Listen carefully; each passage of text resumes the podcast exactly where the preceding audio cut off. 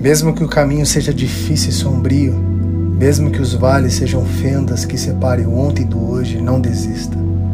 Mesmo que te humilhem, que te julguem e com isso até te faça chorar, por favor, não desista. Mesmo que o sol se esconda, o vento se cale, ainda assim não desista. A vitória não significa chegar em primeiro lugar, mas significa continuar e não desistir.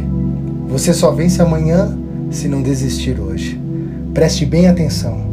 O inferno odeia você, o inferno odeia a sua família e ele vai tentar sempre parar você e fazer você desacreditar das suas promessas. Mas há um Deus que comprou a nossa luta e não foi hoje. Foi há mais de dois mil anos atrás. O Senhor disse para o inferno: eles têm um nome, eles têm um selo, e esse selo é o Espírito em nós, o Espírito que ressuscitou Jesus Cristo dos mortos. Eu vim aqui te falar uma coisa: você não vai desistir.